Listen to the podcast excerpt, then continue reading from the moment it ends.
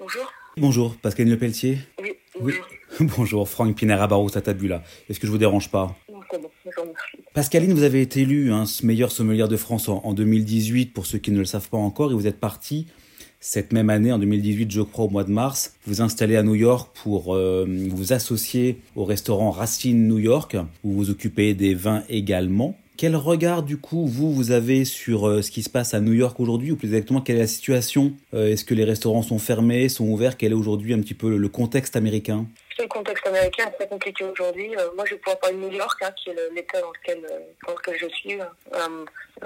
Sachant que la situation va sans doute évoluer d'État en État. C'est ce que le président Trump a annoncé hier soir. Donc, Euh, dans, New York, dans- euh, dans chaque État, ça peut être différent. C'est ça, ce sont des, des- des grandes décisions qui sont prises, notamment la fermeture des restaurants, qui sont pris, euh, qui sont pris au niveau, au niveau état, au niveau des États. C'est ça?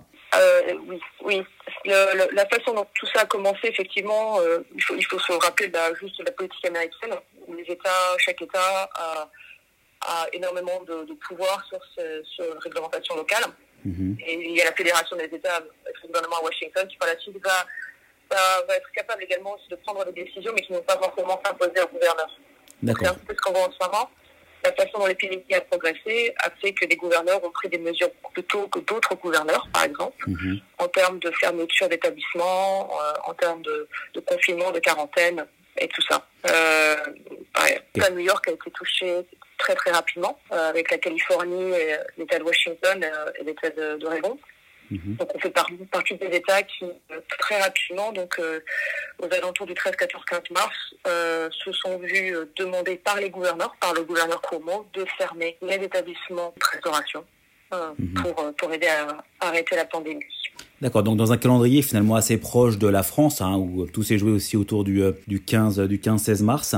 Donc aujourd'hui, si on parle de New York, la ville de New York, tous les restaurants, les bars sont fermés. hein, c'est bien ça? C'est comme en France, tous les commerces non essentiels sont fermés. Est-ce que vous, euh, aujourd'hui en France, comme vous devez le savoir, il n'y a aucune date euh, précise sur la réouverture de ces commerces Est-ce qu'à New York, euh, il y a une visibilité politique et économique un peu plus claire là-dessus? Euh, absolument pas. Nous avons des échos différents. Alors évidemment, une fois encore, nous avons euh, le président Trump qui va ouvrir l'économie le plus rapidement possible. Apparemment, il va y avoir un plan en trois temps qui va se mettre en place avec euh, une réouverture progressive des États qui sont moins touchés, notamment dans le centre du pays le, le, le nord. Mhm.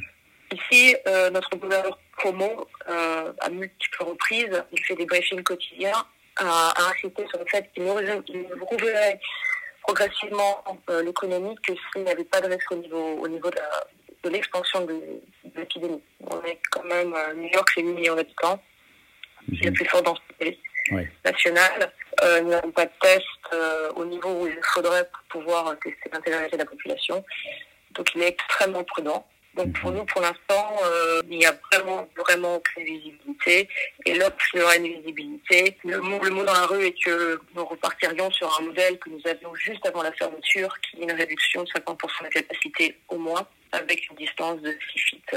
6 feet, ça fait, ça fait, Trois ça- mètres. en mètres, ça fait combien Ça fait, ça fait deux mètres. Ça fait deux mètres.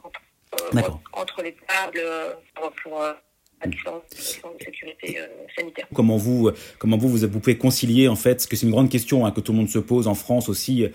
euh, on va être tous obligés de réduire le nombre de couverts, mais comment aujourd'hui concilier finalement cette dimension économique et, et faire moins de couverts pour des raisons sanitaires? Écoutez, c'est une très bonne question. C'est très compliqué. C'est pas, euh, c'est pas parce que vous faites 50% en moins de couverts que vous faites 50% moins de chiffre d'affaires. Vous faites probablement moins encore de chiffre d'affaires. Mhm. Parce que nous, on a en plus le problème un petit peu différent de la France, c'est-à-dire que on fait trois services. On commence à 5h30 et on finit à notre dernier service à 10h30. Évidemment, tout le monde doit venir manger à 7h30. Il faut, euh, euh, nous, on a réécrit les règles d'hospitalité qu'on avait envoyées à nos clients en disant, écoutez, voilà, si vous voulez vraiment dans cette période, aidez-nous, venez manger plus tôt, venez manger plus tard. Si vous annulez, si vous, comptez- pardon, si vous ne comptez pas venir, annulez. Comme ça, on peut libérer la table.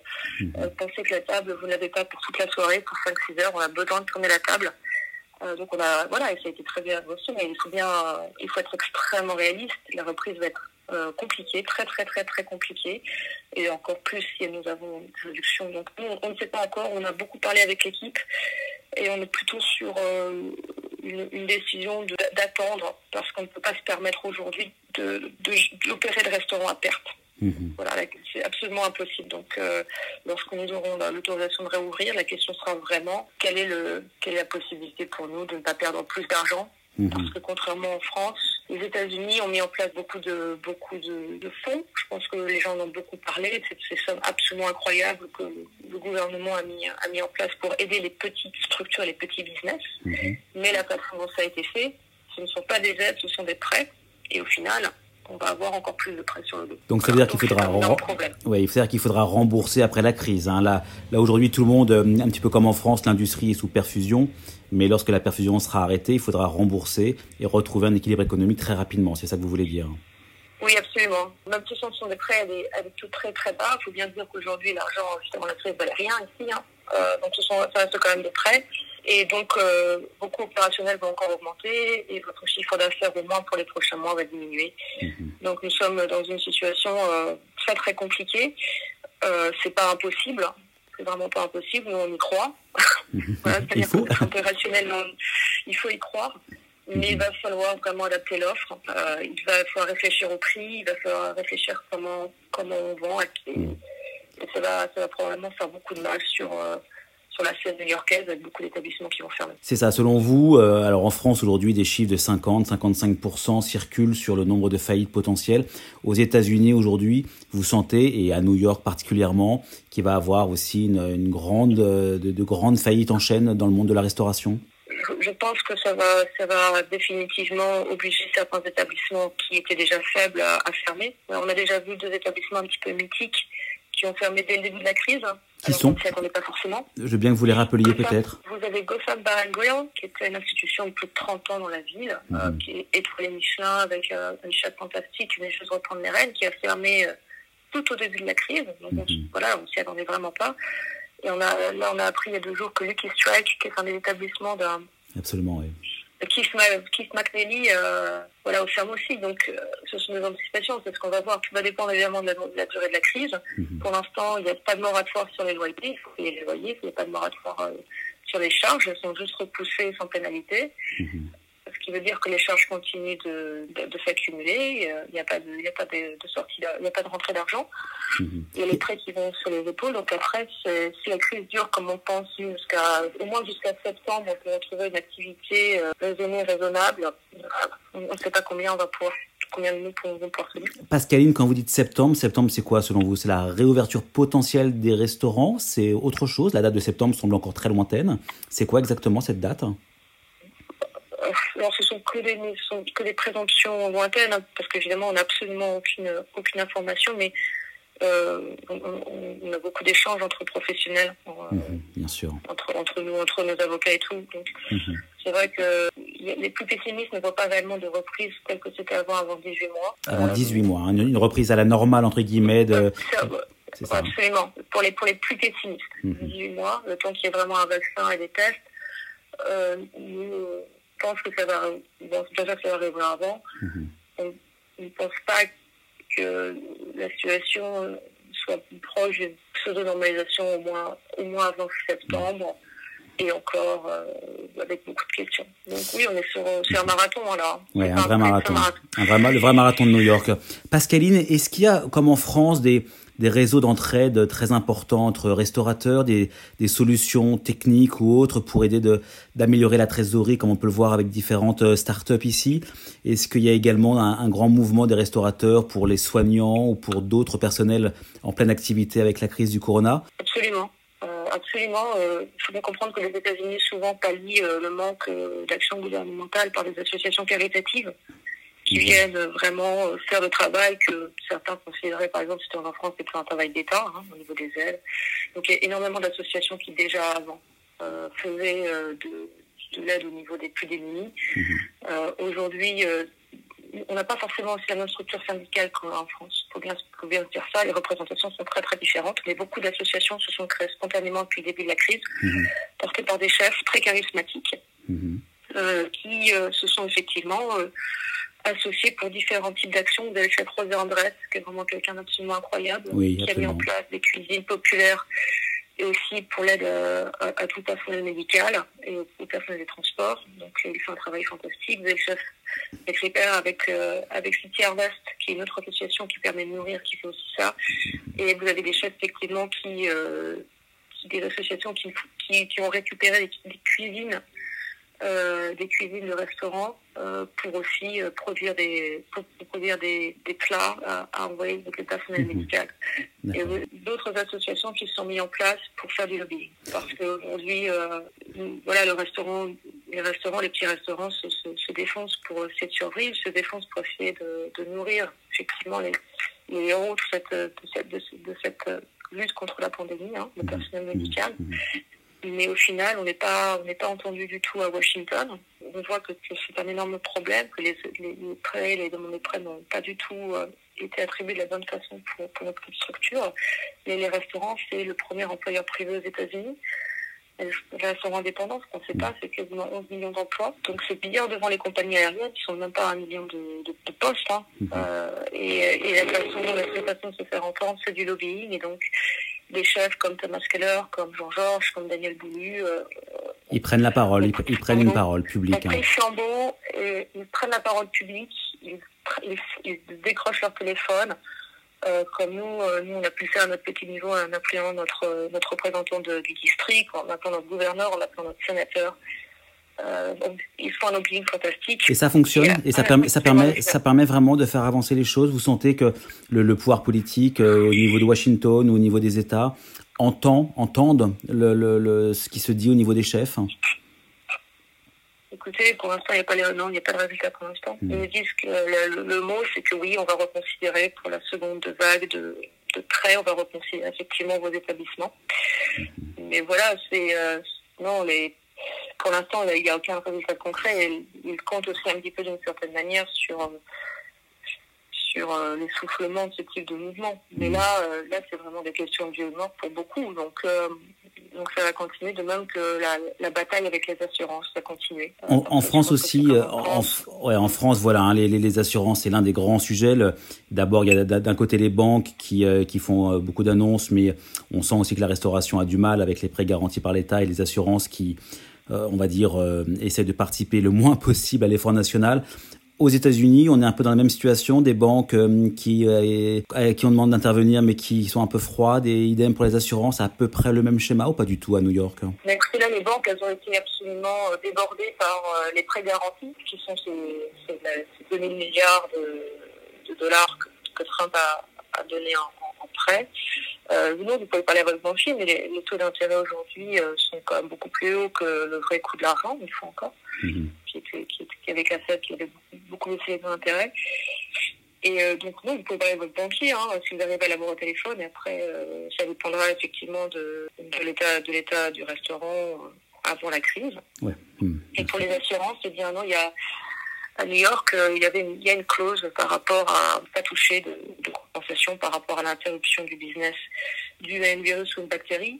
Euh, tant qu'il n'y a pas de dommage physique du, euh, de l'établissement. Donc c'est une clause qui a été mise en place après le, les, la menace du FRAC et d'Ebola. Euh, et, euh, et, effectivement, aujourd'hui, nous, on a fait la demande et on, ça a été un refus froid en, quelques minutes. Donc il n'y a pas de perte d'exploitation, hein. il n'y a pas de garantie de perte d'exploitation comme sur certains contrats français. Là, il n'y a rien du tout. Hein. À cause, à cause de la clause de non-dommage par rapport à. Voilà. Par contre, les premiums sont toujours à payer, évidemment. les assurances, par exemple, en ce moment, n'ont pas fait de, n'ont fait aucun effort pour l'instant pour diminuer, euh, pour diminuer ce qu'on a à payer, alors que euh, normalement, voilà, le, restaurant n'étant pas ouvert. Euh, La notion de risque est totalement, totalement différente. La notion de risque est voilà, donc mm. euh, c'est très compliqué. Donc il y a aussi des actions qui commencent à se mettre en place contre les assurances avec des avocats et des restaurateurs qui commencent à poursuivre leurs assurances. Les choses se passent des, à peu près de la même façon des deux côtés de l'Atlantique. Mm. Pascaline Le Pétier, euh, autre question sur le, le, monde du vin qui est, qui est structuré très, très différemment par rapport au monde de la restauration, mais Comment vous, qui êtes en contact régulier euh, avec les vignerons, j'imagine, et aux États-Unis, en France et ailleurs, quels échos vous avez-vous de ce monde du vin, des vignerons qui, euh, qui souffrent aussi bien évidemment de la, de, la crise mondiale? Quels échos vous avez de leur côté? Écoutez, euh, les vents sont quasi au point mort aussi avec mes, mes, amis vignerons américains. Alors, ils essaient tous de faire un petit peu de vente directe. certains avaient déjà des mailing lists, c'est quand même ça qui a été très très répandu, notamment en Californie. Euh, c'est-à-dire qu'ils vont directement euh, à des clients privés. Mais le fait que les restaurants bah, n'achètent plus, alors que c'est une énorme saison pour beaucoup, euh, pour beaucoup d'entre nous, rend les choses très compliquées. les caves marchent bien, mais elles ne peuvent pas. les caves sont ouvertes, hein. les, les, cavistes, les cavistes sont ouverts à New York? les, les cavistes sont ouverts, mais à emporter. C'est-à-dire que les magasins sont fermés, c'est que de la vente à emporter. Mhm. Euh, donc ça, ils ne peuvent pas absorber les volumes de vente que les restaurants aussi faisaient. Et euh, même si les gens achètent, euh, l'offre a légèrement, légèrement changé quand même. Mhm. On est sur certains, certains clients achètent effectivement des vins de très belle qualité, mais pour travailler assez pro- de manière assez proche avec une des meilleures caves de la ville, Chamber Street, il y a vraiment un shift par rapport à ce que les gens vendent. Donc pour les vignerons américains, très compliqué. Euh, c'est des périodes de mise en bouteille. Euh, ils peuvent pas mettre en bouteille parce qu'ils n'ont pas le droit de faire venir les camions, par exemple, pour mettre la mise en bouteille à New York. Mhm. Ils n'ont pas le cash pour mettre les mises en bouteille. Euh, les sorties de... de... Enfin, c'est une catastrophe. Ouais, c'est une catastrophe. de vin non vendu, non vendu, non mis en bouteille ici qui est, qui, qui est incroyable. Et après, mes amis en France, effectivement, ben, les échos, c'est qu'il y a les ventes, il y a zéro vente. Très très peu. Il y a, pas de, Mhm. il y a très peu de départ export. Et nous, en plus, on a toujours le problème des 25% ici. Euh, ça veut dire que tout ce qui... euh, Il y a tout- 25% de taxes, hein, c'est juste pour qu'on comprenne bien votre propos, c'est 25% de taxes Euh, sur tous les vins 25% de taxes français. Hein. Sur les vins francs. Euh, tous les vins français à moins de 14 000 d'alcool et, euh, et ça, ne compte pas les ça ne compte pas les effervescents. C'est une taxe à payer dès l'arrivée au port. D'accord. Mhm. Donc c'est... donc ça... Ouais. C'est compliqué. c'est- Mhm. c'est très compliqué. Dernière question, Pascaline, euh, qui est une question assez, euh, assez générale. J'ai vu en, que vous aviez une maîtrise euh, de, de philosophie. Quel regard vous, vous avez sur le, d'un point de vue beaucoup plus global sur cette crise et les évolutions à moyen et long terme sur le, le monde de la restauration, notamment à New York, maintenant que vous connaissez bien? Quels vont être, selon vous, les, les grands changements? Qu'est-ce qui, demain, quand le jour où les restaurants réouvriront, qu'est-ce qui va changer profondément, selon vous, dans l'offre de restauration et dans le restaurant tout court à New York? C'est une très bonne question. Je ne sais pas. Euh, ce sont beaucoup d'initiatives individuelles, je pense, pour essayer de retrouver une justice sociale dans le restaurant. On a bien vu à quel point on était fragile, notamment au niveau de nos employés. On n'est pas capable de garder nos employés quelques mois euh, parce que la masse salariale est beaucoup trop élevée pour les petites structures comme la nôtre. Donc, Peut-être réfléchir à ça. Le problème, c'est qu'on n'est vraiment pas aidé sur un plan de, des charges et de la façon dont les coûts opérationnels se développent à New York. Euh, New York, on ne peut pas ne pas être cher, on ne peut pas ne pas payer énormément. Pense qu'il y aura beaucoup de réflexions par rapport à ça. Il y aura sans doute une, une union sacrée entre restaurateurs, euh, petits restaurateurs indépendants qui, qui se met en place, cette défense. Mhm. J'espère qu'elle restera par la suite. Et après, je, je crois qu'il va falloir s'interroger de manière plus globale sur notre, euh, sur notre rapport à l'offre et à ce que nous proposons aux établissements. Et il faut bien se rendre compte, et je, je, je, je suis, euh, je suis convaincue que une des raisons de, de cette crise, au final, c'est malgré tout une, une- un affaiblissement de, on- a une mauvaise relation par rapport à notre positionnement dans la nature. Mhm. Euh, être aussi, on, voit la fragilité humaine par rapport à cela, on voit la fragilité humaine par rapport à, à- au système économique actuel, euh, qui laisse énormément de personnes, euh, plus que sur le carreau, hein, qui ont Mhm. entraîné énormément de morts. Bien sûr. Donc les changements à faire sont, sont des changements structuraux, euh, économiques et sociaux euh, incroyablement forts euh, sur notre façon de, de, de consommer. Tout Demain- est lié, tout est, pour moi, tout est lié à Ouais. une frénésie de, de consommation, d'abus de voilà, d'a- d'abus des, d'abus des, de la biodiversité. On- on- il faut lier ça à la façon dont on est au monde. C'est c'est une crise écologique et une crise socio-économique qui se, qui se, qui s'embrassent. Donc on peut dire que demain, euh, manger, manger on peut dire que demain, on, on mangera et on boira plus responsable. Si on doit finalement résumer un peu ça euh, de façon un peu abrupte, mais euh, finalement demain, on, fera un- cet acte-là quotidien euh, de manger et de boire de, de façon plus plus responsable et plus en accord avec les les principes de la nature, ce que vous défendez vous depuis longtemps euh, avec vos choix de vin euh, chez Racine? Je, je pense que oui. Oui, si le, la pas du gain capitalistique ne reprend pas le dessus immédiatement, oui. Oui, il faut moins de biens, plus de liens. hein. C'est un truc, euh, Mhm. il faut vraiment repenser la à la consommation. Mhm. Et voilà, et une- une- un développement durable avec une consommation euh, réfléchie et, et beaucoup plus humble par rapport oui, à son rapport, euh, à son rapport à, à l'environnement. Ça, j'en suis convaincue. Et socialement, tout dépendra des pays. J'ai très très peu d'espoir ici que ça change. euh, vu le, le système dans lequel on est aux États-Unis. Le- le- hein. Cette crise, cette crise vous comment dire, vous vous fait douter quelque part aussi du système américain, euh, de, de la façon dont il réagit par rapport à la crise? Ah bah, bien sûr. bien sûr.